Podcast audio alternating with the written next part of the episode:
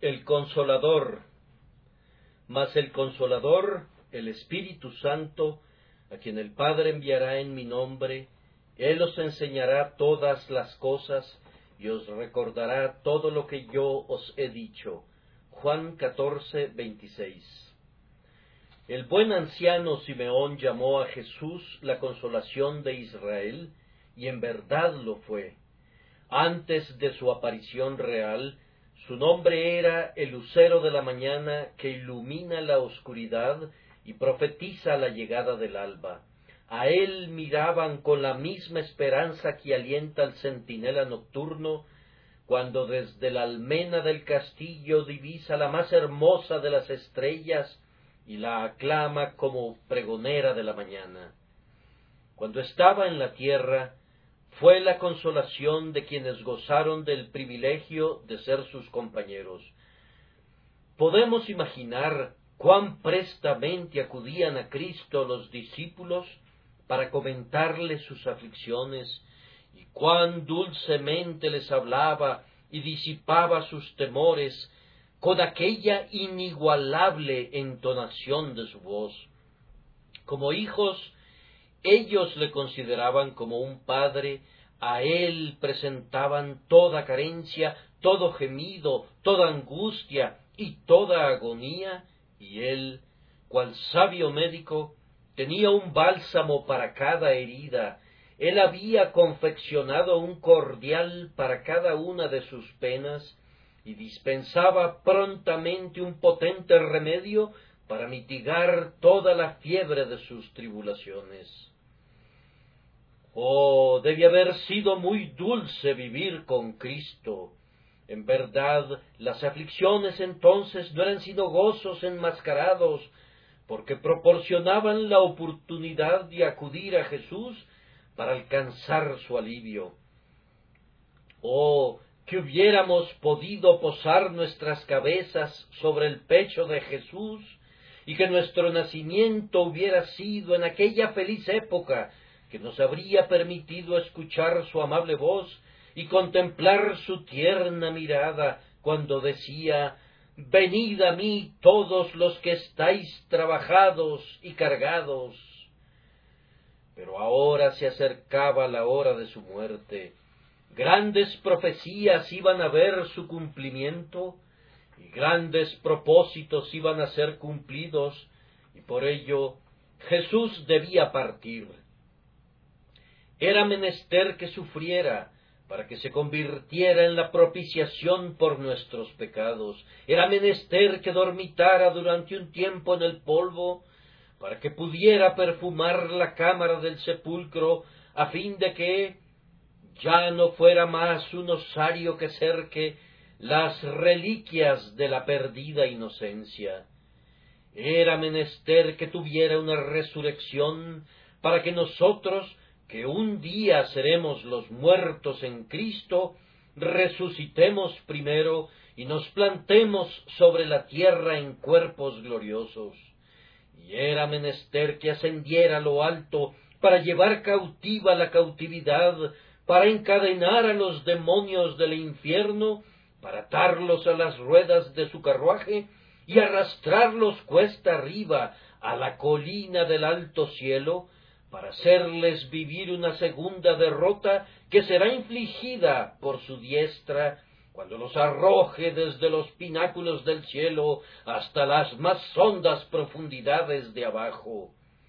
Os conviene que yo me vaya, dijo Jesús, porque si no me fuese, el consolador no vendría a vosotros. Jesús debe partir. Lloren ustedes que son sus discípulos. Jesús ha de irse. Lamenten ustedes, pobres criaturas, que han de quedarse sin un consolador. Pero escuchen cuán tiernamente habla Jesús no os dejaré huérfanos. Yo rogaré al Padre y os dará otro consolador para que esté con vosotros para siempre. Él no dejaría solas en el desierto a esas pobres ovejas escasas. Él no desampararía a sus hijos dejándolos huérfanos. No obstante que tenía una poderosa misión que en verdad le ocupaba alma y vida, no obstante que tenía tanto que llevar a cabo, que habríamos podido pensar que incluso su gigantesco intelecto estaría sobrecargado, no obstante que tenía tanto que sufrir, que podríamos suponer que su alma entera estaba concentrada en el pensamiento de los sufrimientos que tenía que soportar. Sin embargo, no fue así. Antes de irse proporcionó reconfortantes palabras de consuelo, como el buen samaritano derramó aceite y vino. Y vemos qué es lo que prometió. Les enviaré otro consolador, uno que será justo lo que yo he sido, e incluso será algo más. Les consolará en sus angustias, disipará sus dudas, les reconfortará en sus aflicciones, y estará como mi vicario en la tierra para hacer lo que yo habría hecho de haberme quedado con ustedes. Antes de que predique acerca del Espíritu Santo como el Consolador, debo hacer una o dos observaciones acerca de las diferentes traducciones de la palabra consolador. La traducción de la Biblia de Rems, que ustedes saben que fue adoptada por los católicos romanos, ha optado por dejar esa palabra en el idioma original y la ofrece como paráclito. Mas el paráclito, el Espíritu Santo, a quien el Padre enviará en mi nombre, él os enseñará todas las cosas y os recordará todo lo que yo os he dicho. Esta es la palabra griega original, que significa otras cosas, además de consolador. Algunas veces quiere decir monitor o instructor. Les enviaré otro monitor, otro maestro. Frecuentemente significa abogado pero el significado más común de la palabra es el que tenemos aquí, les enviaré otro consolador. Sin embargo, no podemos pasar por alto esas otras dos interpretaciones sin decir algo sobre ellas. Les enviaré otro maestro. Jesucristo fue el maestro oficial de sus santos mientras estuvo en la tierra. A nadie llamaron rabí excepto a Cristo. No se sentaron a los pies de ningún hombre para aprender sus doctrinas, sino que las recibieron directas de labios de aquel de quien se dijo Jamás hombre alguno ha hablado como este hombre. Y ahora, dice él, cuando me vaya, ¿dónde podrán encontrar al gran Maestro infalible? Les habré de constituir a un papa en Roma, a quien acudirán y quien será su oráculo infalible. Les daré los concilios de la Iglesia que tendrán por fin decidir todos los puntos intrincados. Cristo no dijo tal cosa.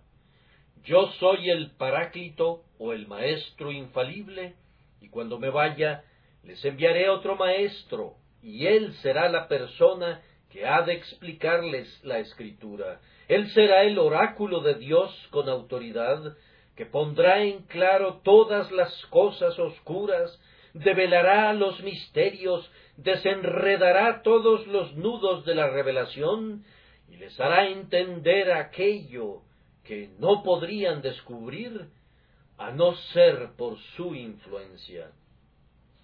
Y amados, nadie aprende rectamente algo si no es enseñado por el Espíritu. Podrían aprender la lección y podrían conocerla de tal manera que fueran condenados por ello si no fueran enseñados por el Espíritu Santo, pues he conocido a algunas personas que han aprendido la lección de la elección para destrucción de sus almas. La aprendieron al punto que dijeron que eran de los elegidos, siendo así que no poseían señales ni evidencias ni obra alguna del Espíritu Santo en sus almas. Hay una forma de aprender la verdad en la universidad de Satanás y de sostenerla en el libertinaje. Pero si es así, será a sus almas como veneno a sus venas, y demostrará ser su ruina sempiterna. Nadie puede conocer a Jesucristo a menos que sea enseñado por Dios. No hay doctrina de la Biblia que pueda ser aprendida de manera segura, plena y verdadera, excepto por la agencia del único Maestro que posee la autoridad. Ah, no me hablen de los sistemas ni de los esquemas de la teología, no me hablen de comentaristas infalibles o de doctores sumamente instruidos y sumamente arrogantes, sino háblenme del grandioso Maestro que nos ha de instruir a nosotros, los hijos de Dios, y nos hará sabios para entender todas las cosas. Él es el Maestro. No importa lo que este o ese hombre digan, no me apoyo en la jactanciosa autoridad de nadie, ni ustedes lo hacen tampoco. Ustedes no se dejan llevar por la astucia de los hombres, ni por el ardid de las palabras. Este es el oráculo que cuenta con la autoridad, el Espíritu Santo, que descansa en los corazones de sus hijos. La otra traducción es abogado. ¿Han pensado alguna vez cómo puede decirse que el Espíritu Santo sea un abogado? Ustedes saben cómo Jesucristo es llamado admirable, consejero, Dios fuerte. Pero ¿por qué puede decirse que el Espíritu Santo es un abogado? Yo supongo que es por esto. Él es un abogado en la tierra para argumentar en contra de los enemigos de la cruz. ¿Por qué Pablo pudo argumentar con tanta eficacia ante Félix y Agripa? ¿Por qué los apóstoles permanecieron impertérritos delante de los magistrados y pudieron confesar a su Señor? ¿Por qué ha sucedido que en todos los tiempos los ministros de Dios se volvieran intrépidos como leones y sus frentes fueran más firmes que el bronce, sus corazones más rígidos que el acero, y sus palabras como el lenguaje de Dios? Vamos, es simplemente por esta razón. No era el hombre quien argumentaba, sino Dios, el Espíritu Santo, era quien argumentaba por su medio. ¿No han visto en alguna ocasión a un ministro denodado, con manos alzadas y ojos llenos de lágrimas, argumentando con los hijos de los hombres? ¿Nunca han admirado ese cuadro proveniente de la mano del viejo John Bunyan, una persona circunspecta, con los ojos alzados al cielo, el mejor de los libros en su mano, la ley de la verdad escrita sobre sus labios, el mundo a su espalda, estando en posición de argumentar con los hombres y con una corona de oro colocada sobre su cabeza. ¿Quién le dio a ese ministro un comportamiento tan bendito y un asunto tan excelente? ¿De dónde provino su destreza? ¿Acaso la obtuvo en la universidad? ¿Acaso la aprendió en el seminario? Ah, no, la aprendió del Dios de Jacob, la aprendió del Espíritu Santo, pues el Espíritu Santo es el grandioso consejero que nos enseña cómo abogar su causa rectamente. Pero además de esto, el Espíritu Santo es el abogado en los corazones de los hombres. Ah, he conocido hombres que rechazan una doctrina hasta que el Espíritu Santo comienza a iluminarlos. Nosotros, que somos los abogados de la verdad, somos frecuentemente unos muy pobres argumentadores, estropeamos nuestra causa por culpa de las palabras que usamos. Pero es una misericordia que el alegato esté en la mano de un argumentador especial, que abogará exitosamente y vencerá la oposición del pecador. ¿Acaso se enteraron jamás que alguna vez fallara? Hermanos, me dirijo a sus almas. ¿No les convenció Dios de pecado en tiempos pasados? ¿No vino el Espíritu Santo y les demostró que ustedes eran culpables, aunque ningún ministro hubiere podido sacarlos jamás de su justicia propia? ¿No abogó la justicia de Cristo? ¿No llegó para decirles que sus obras eran como un trapo de inmundicia? Y cuando ya casi habían decidido no escuchar su voz, no trajo consigo el tambor del infierno, haciéndolo sonar junto a sus oídos y pidiéndoles que miraran a través de la perspectiva de años futuros para ver el trono establecido y los libros abiertos y la espada blandida y el infierno ardiendo y los diablos aullando y los condenados chillando por siempre? ¿Y no los convenció de esa manera del juicio venidero?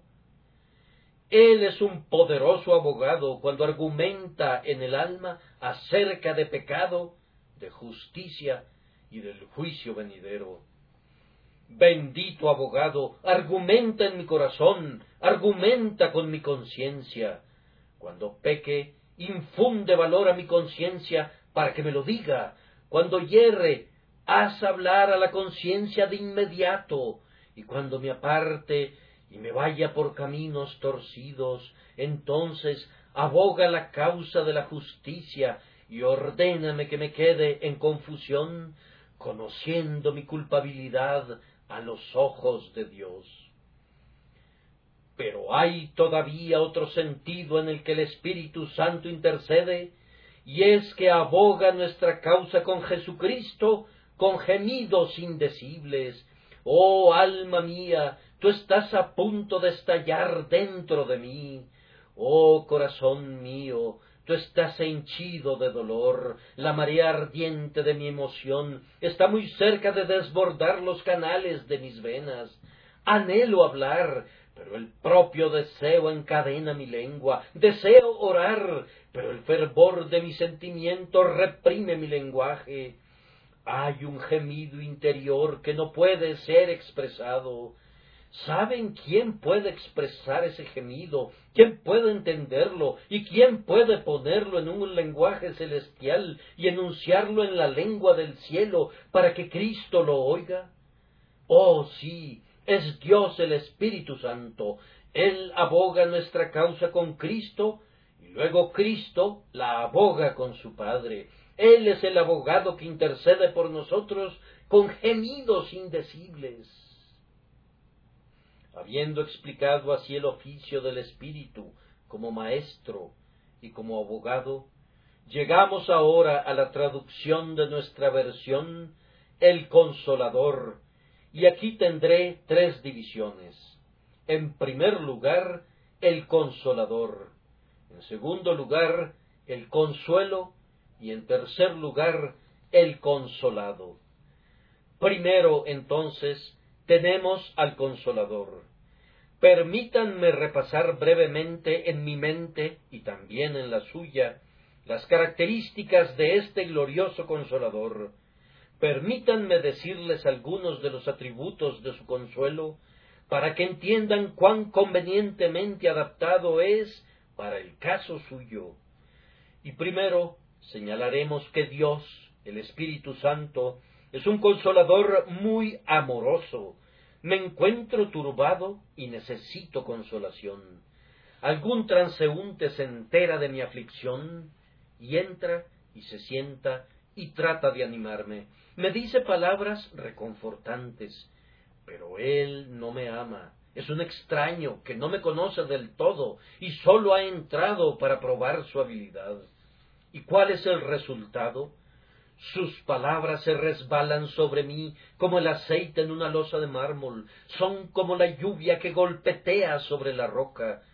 No interrumpen mi dolor, que permanece inconmovible como el diamante, ya que él no siente amor por mí.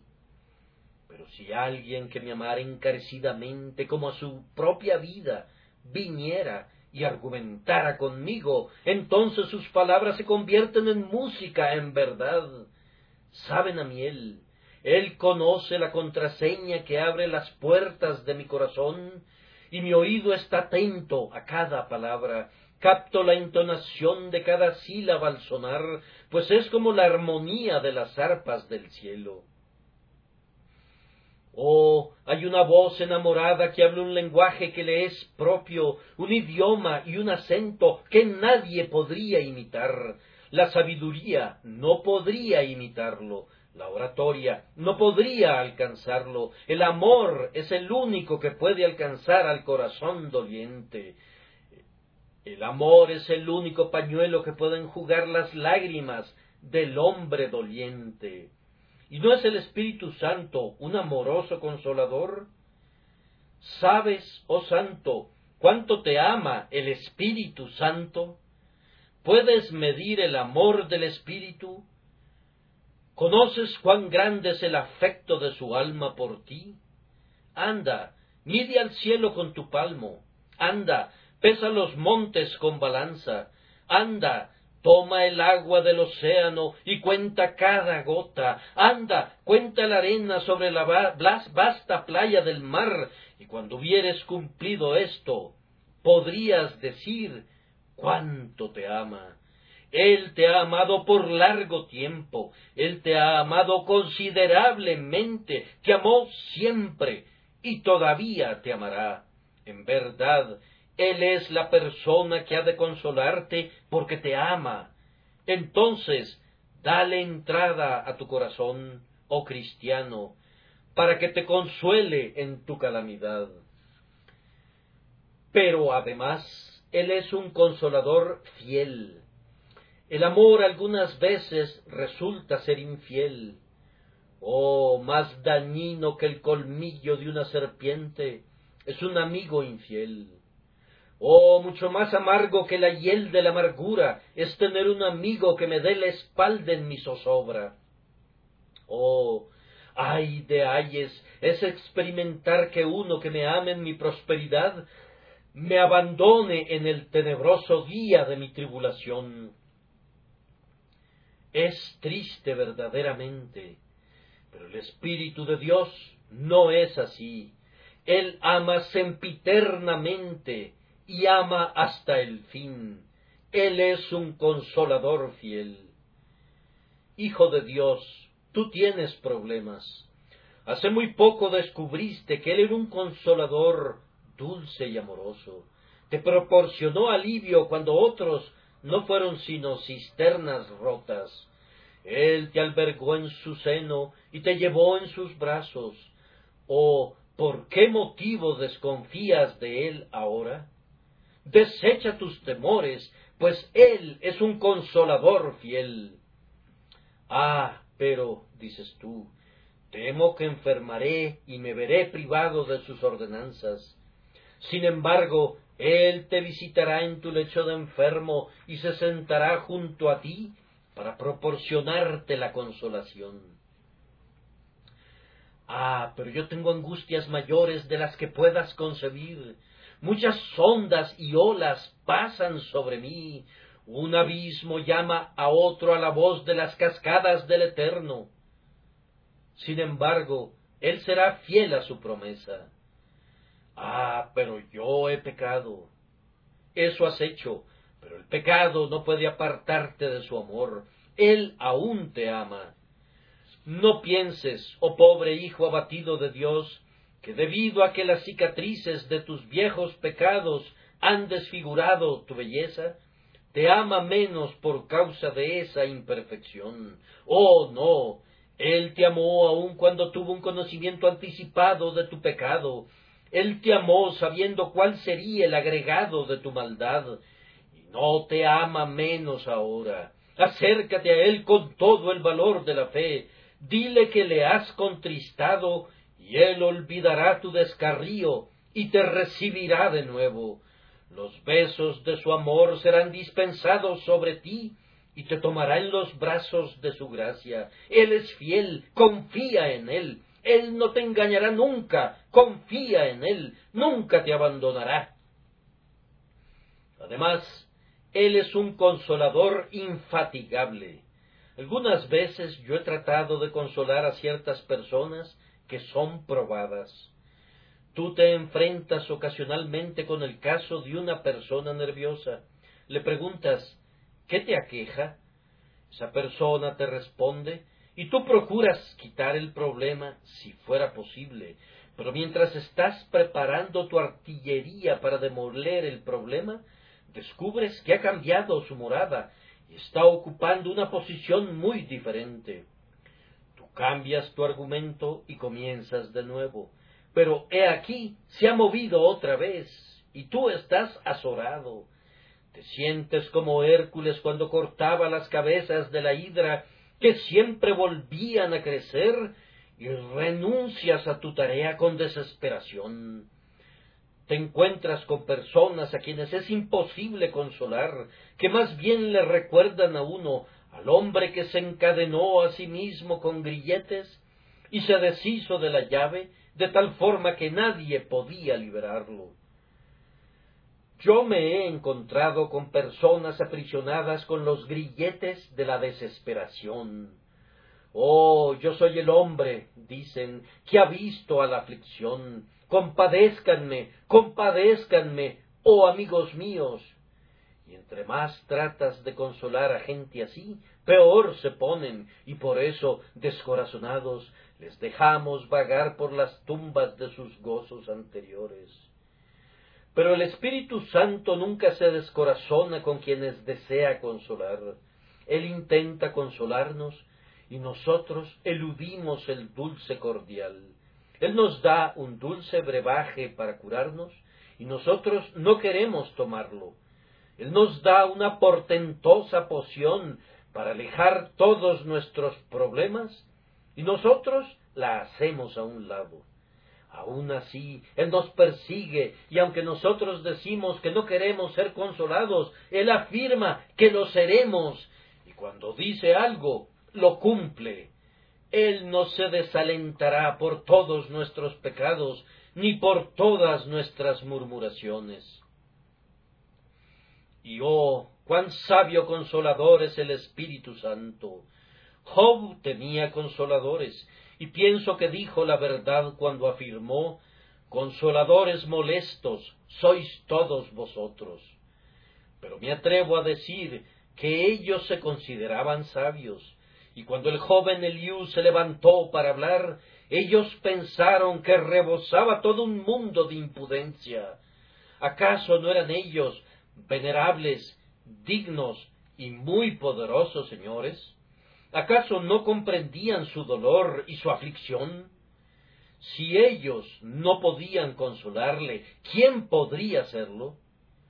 Pero ellos no descubrieron la causa. Ellos pensaron que no era realmente un hijo de Dios y que más bien creía tener justicia propia y por ello le dieron el medicamento equivocado.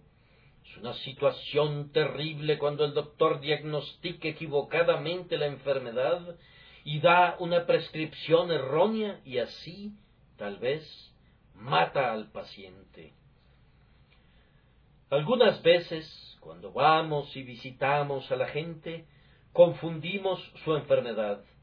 Queremos aliviarlos sobre este punto cuando no requieren ese tipo de alivio en absoluto, y sería mucho mejor que se les dejase solos que arruinados por causa de tales consoladores molestos como somos nosotros. Pero, oh, cuán sabio es el Espíritu Santo, él toma el alma, la pone sobre la mesa y ejecuta la disección en un instante, encuentra la raíz del asunto, revisa dónde está el mal y luego aplica el bisturí donde haya algo que deba ser extraído, o pone un emplasto donde esté la llaga y nunca se equivoca. Oh, cuán sabio es el bendito Espíritu Santo. Me aparto de todo consolador, me aparto y renuncio a todos ellos, pues tú eres el único que proporciona la más sabia consolación. Luego, observen cuán seguro consolador es el Espíritu Santo. Fíjense en esto. No todo consuelo es seguro. Hay un joven por allá que está muy melancólico. Ustedes saben por qué se puso así. Entró a la casa de Dios y escuchó a un poderoso predicador y la palabra fue bendecida y lo convenció de pecado. Cuando regresó al hogar, su padre y el resto de la familia descubrieron que había algo diferente en él. Oh, dijeron, Juan está demente, está loco. ¿Y qué dijo su madre? Que vaya a la campiña por una semana, que asista al baile o al teatro. Juan, ¿encontraste algún consuelo allí? Ah, no, me puse peor, pues mientras estaba allí pensaba que el infierno podría abrirse y tragarme. ¿Encontraste algún alivio en las alegrías del mundo? No, respondes, pienso que fue una inútil pérdida de tiempo. Ay, ese es un miserable consuelo, pero es el consuelo del mundano, y cuando un cristiano entra en angustia, ¿cuántos le, le recomendarán este remedio o aquel otro? Anda y escucha predicar al Señor tal y tal Invita a unos cuantos amigos a tu casa. Lee tal y tal volumen reconfortante. Y muy probablemente ese sea el consejo más inseguro del mundo. El diablo vendrá a veces a las almas de los hombres como un falso consolador y le dirá al alma ¿Qué necesidad hay de hacer todo este ruido acerca del arrepentimiento? Tú no eres peor que otras personas e intentará hacer creer al alma que lo que no es sino una presunción es la seguridad real del Espíritu Santo. Así engaña a muchos mediante un falso consuelo. Ah, ha habido muchos como infantes que han sido destruidos por los elixires suministrados para inducirles al sueño, Muchos han sido arruinados por el grito de paz, paz, cuando no hay paz, oyendo cosas benignas cuando deberían ser sacudidos en lo más vivo. El áspid de Cleopatra fue transportado en una canasta de flores, y la ruina de los hombres acecha con frecuencia en palabras dulces y hermosas, mas el consuelo del Espíritu Santo es seguro y pueden confiar en él. Si él dice la palabra, contiene una realidad. Si él ofrece la copa de la consolación, puedes tomarla hasta el fondo, pues no hay sedimentos en sus profundidades, ni nada que intoxique o arruine, y todo es seguro. Además, el Espíritu Santo es consolador activo. Él no consuela con palabras, sino con hechos. Algunos consuelan diciendo, Id en paz, calentaos y saciaos. Pero el Espíritu Santo da, Él intercede con Jesús, Él nos da promesas, nos da gracia y así nos consuela. Observen además que Él es siempre un consolador exitoso, no intenta aquello que no pueda cumplir. Entonces, para concluir, Él es un consolador siempre presente, de tal manera que no tienes que enviar por Él.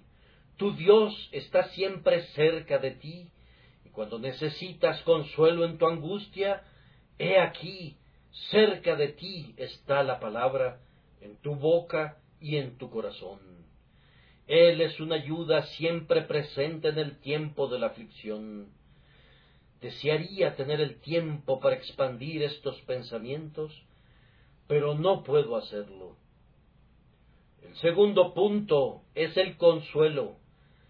Ahora hay algunas personas que cometen un grave error acerca de la influencia del Espíritu Santo un hombre insensato que tenía la fantasía de predicar en un cierto púlpito, aunque en verdad era sumamente incapaz de ese deber, visitó al ministro y le aseguró solemnemente que el Espíritu Santo le había revelado que había de predicar en su púlpito. Muy bien, dijo el ministro, supongo que no debo dudar de tu aseveración, pero como no me ha sido revelado que debo dejarte predicar, has de proseguir tu camino hasta que me sea revelado. He oído decir a muchas personas fanáticas que el Espíritu Santo les reveló estas cosas y aquellas cosas. Ahora, eso es en sentido general un disparate revelado. El Espíritu Santo no revela nada nuevo ahora. Él nos recuerda las cosas antiguas. Él os enseñará todas las cosas y os recordará todo lo que yo os he dicho el canon de la revelación está cerrado. No hay nada más que deba agregarse. Dios no da una revelación fresca, sino que remacha la antigua. Cuando ha sido olvidada y puesta en la polvorienta cámara de nuestra memoria, Él saca y limpia el cuadro, mas no pinta uno nuevo. No hay nuevas doctrinas, sino que las antiguas son frecuentemente revividas. Afirmo que no es por medio de una nueva revelación que el Espíritu consuela. Él lo hace diciéndonos repetidamente las cosas antiguas. Él trae una lámpara nueva para revelar los tesoros escondidos en la Escritura. Abre los recios baúles en los que había permanecido por largo tiempo la verdad y apunta hacia cámaras secretas llenas de riquezas indecibles, pero no acuña cosas nuevas, pues nos basta con lo que hay. Creyente, hay para ti lo suficiente en la Biblia para que vivas de ello para siempre. Aunque tú rebasaras los años de Matusalén, no habría necesidad de una fresca revelación si llegaras a vivir hasta que Cristo venga a la tierra, no habría necesidad de añadir una sola palabra. Si tuvieras que descender tan profundo como Jonás, o incluso descender como David comentó que lo hizo hasta el seno del Seol, aun así habría lo suficiente en la Biblia para consolarte sin necesidad de una frase suplementaria. Mas Cristo dice tomará de lo mío y os lo hará saber. Ahora, permítanme decirles brevemente qué es lo que el Espíritu nos dice. Ah, Él susurra al corazón, Santo, ten ánimo, hay uno que murió por ti. Mira el Calvario, contempla sus heridas, advierte el torrente que brota de su costado, allí está tu comprador, y tú estás seguro. Él te ama con un amor eterno, y esta disciplina es ejercida para tu bien. Cada golpe está obrando tu curación, por el moretón de la herida, tu alma es mejorada. Porque el Señor al que ama disciplina y azota a todo el que recibe por hijo. No dudes de su gracia por causa de tu tribulación, sino que has de creer que Él te ama tanto en las estaciones de tribulación como en los tiempos de felicidad. Y luego, además, dice, ¿qué es todo tu sufrimiento comparado con el sufrimiento de tu Señor? ¿O cuál es toda tu turbación cuando es pesada en la balanza de las agonías de Jesús? y especialmente en algunas ocasiones el Espíritu Santo quita el velo del cielo y permite que el alma contemple la gloria del mundo superior, entonces es cuando el santo puede decir, Oh, tú eres un consolador para mí.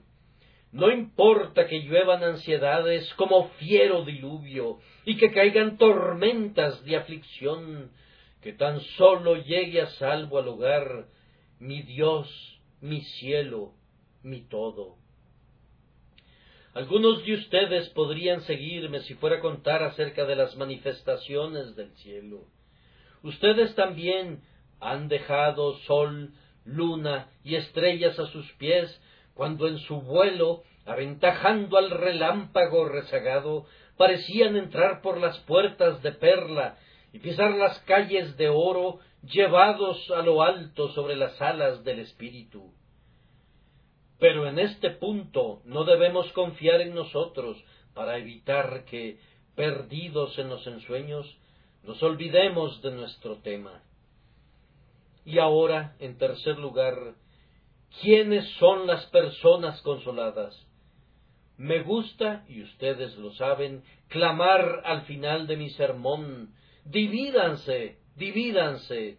Hay dos grupos aquí, algunos que son los consolados y otros que son los desconsolados, algunos que han recibido la consolación del Espíritu Santo y algunos que no la han recibido. Ahora hemos de tratar de zarandearlos para ver quiénes son el tamo y quiénes son el trigo, y que Dios nos conceda que algunos que conforman el tamo sean transformados esta noche en su trigo. Ustedes podrían preguntarse, ¿cómo podría saber si soy un receptor del consuelo del Espíritu Santo? Pueden saberlo mediante una regla. Si han recibido una bendición de Dios, recibirán también todas las otras bendiciones. Permítanme que me explique. Si yo pudiera venir aquí como un subastador y vendiera el Evangelio en lotes, lo vendería todo.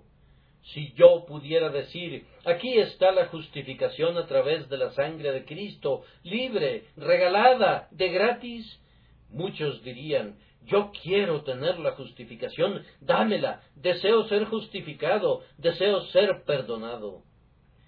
Supongan que yo tomara la santificación, la renuncia a todo pecado, un cambio integral de corazón, abandonar la borrachera y el perjurio. Entonces muchos dirían, yo no quiero eso. A mí me gustaría ir al cielo, pero no quiero esa santidad. Me gustaría ser salvo al final pero todavía me gustaría gozar de las copas, me gustaría entrar a la gloria, pero entonces he de proferir uno o dos juramentos en el camino. No, pecador, si recibes una bendición, las recibirás todas. Dios no dividirá nunca el Evangelio, no dará justificación a ese hombre y santificación a aquel otro perdón a uno y santidad al otro. No, todo va junto. A quienes llama, justifica. A quienes justifica, a esos santifica. A quienes santifica, a esos también glorifica. O si yo no predicara nada salvo los consuelos del Evangelio, ustedes volarían hacia ellos como las moscas vuelan a la miel. Cuando se enferman, mandan llamar al clérigo. Ah, todos ustedes quieren que su ministro llegue entonces y les dé palabras consoladoras. Pero si fuera un hombre honesto, no les daría a ciertos de ustedes ni una partícula de consolación. No comenzaría derramando aceite cuando el bisturí podría cumplir una mejor función. Yo quiero que un hombre sienta sus pecados antes de que me atreva a decirle algo acerca de Cristo, quiero sondear su alma y hacerle sentir que está perdido antes de decirle algo acerca de la bendición comprada. Para muchos es la ruina que se les diga, ahora basta que creas en Cristo y eso es todo lo que tienes que hacer. Si en lugar de morir se recuperaran, se levantarían como hipócritas encalados eso es todo. He oído acerca de un misionero citadino que guardaba un registro de dos mil personas de quienes se supo que se encontraban en sus lechos de muerte, pero se recuperaron y a quienes habría registrado como personas convertidas si hubiesen muerto. ¿Y cuántos de ese total de dos mil creen ustedes que vivieron una vida cristiana posteriormente, ni siquiera dos. Positivamente solo pudo encontrar a uno del que se comprobó después que vivía en el temor de Dios. ¿No es horrible que cuando los hombres y las mujeres están a punto de morir, clamen consuelo, consuelo, y que de esto concluyan sus amigos, que son hijos de Dios, mientras que, después de todo, no tienen derecho a consuelo, sino que son intrusos en los terrenos cercados del bendito Dios? Oh Dios, que a estas personas les sea impedido obtener el consuelo cuando no tengan derecho a él. ¿Han recibido ustedes otras bendiciones? ¿Han tenido convicción de pecado? ¿Han sentido alguna vez su culpa delante de Dios? ¿Han sido humilladas sus almas a los pies de Jesús?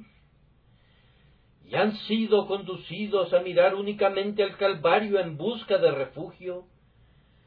Si no fuera así, no tienen derecho a la consolación, no tomen un solo átomo de ella. El Espíritu es un convencedor antes de ser un consolador, y ustedes deben tener las otras operaciones del Espíritu Santo antes de que puedan derivar algo de esto. Y ahora llegamos a una conclusión. Ustedes han oído lo que este hablador ha dicho una vez más. ¿Qué ha sido? Algo acerca del consolador. Pero déjenme preguntarles antes de que se vayan, ¿qué saben acerca del consolador? Cada uno de ustedes, antes de bajar las gradas de esta capilla, deje que esta solemne pregunta estremezca por entero a sus almas ¿Qué saben acerca del Consolador? Oh, pobres almas, si no conocen al Consolador, les diré a quién conocerán, conocerán al juez. Si no conocen al Consolador en la tierra, conocerán al condenador en el mundo venidero, que clamará, apartaos de mí, malditos, al fuego eterno. Bien puede Whitfield exclamar, oh tierra, tierra, tierra, oye la palabra del Señor. Si fuéramos a vivir aquí para siempre, podrían desestimar el Evangelio. Tuvieran una escritura de arrendamiento sobre sus vidas, podrían despreciar al Consolador. Pero, señores, ustedes van a morir, desde la última vez que nos reunimos, probablemente algunos se han marchado a su hogar permanente y antes de que nos reunamos otra vez en este santuario, algunos aquí presentes estarán entre los glorificados de arriba o entre los condenados de abajo. ¿Cuál de los dos caminos será? Dejen que su alma responda. Si esta noche cayeran muertos en sus bancas, o allí donde están de pie en el balcón, ¿a dónde irían? ¿Al cielo o al infierno? Ah, no se engañen a ustedes mismos, dejen que la conciencia haga su trabajo perfecto, y si a los ojos de Dios se ven obligados a decir tiemblo y tengo miedo de que mi porción caiga con los incrédulos, Escuchen un momento y entonces habré terminado con ustedes. El que creyere y fuere bautizado será salvo, mas el que no creyere será condenado. Fatigado pecador, diabólico pecador, tú que eres el desecho del diablo, réprobo, libertino, ramera, ladrón, ratero, adúltero, fornicario, beodo, perjuro, quebrantador del día de reposo, escucha. Te hablo a ti al igual que a todos los demás, no exento a nadie. Dios ha dicho que no hay exenciones en esto. Todo aquel que crea en el nombre de Jesucristo será salvo. El pecado no es una barrera, tu culpa no es un obstáculo. Todo aquel, aunque fuera tan negro como Satanás, aunque fuera tan inmundo como un diablo, todo aquel que crea esta noche recibirá el perdón de todo pecado, todos sus crímenes serán borrados y toda su iniquidad será eliminada. Será salvo en el Señor Jesucristo y estará en el cielo a salvo y seguro. Ese es el Evangelio glorioso. Que Dios lo aplique a sus corazones y les dé fe en Jesús. Hemos escuchado al predicador, la verdad por su medio nos fue mostrada ahora, pero necesitamos un mejor maestro procedente del trono eterno. La aplicación es únicamente la obra de Dios.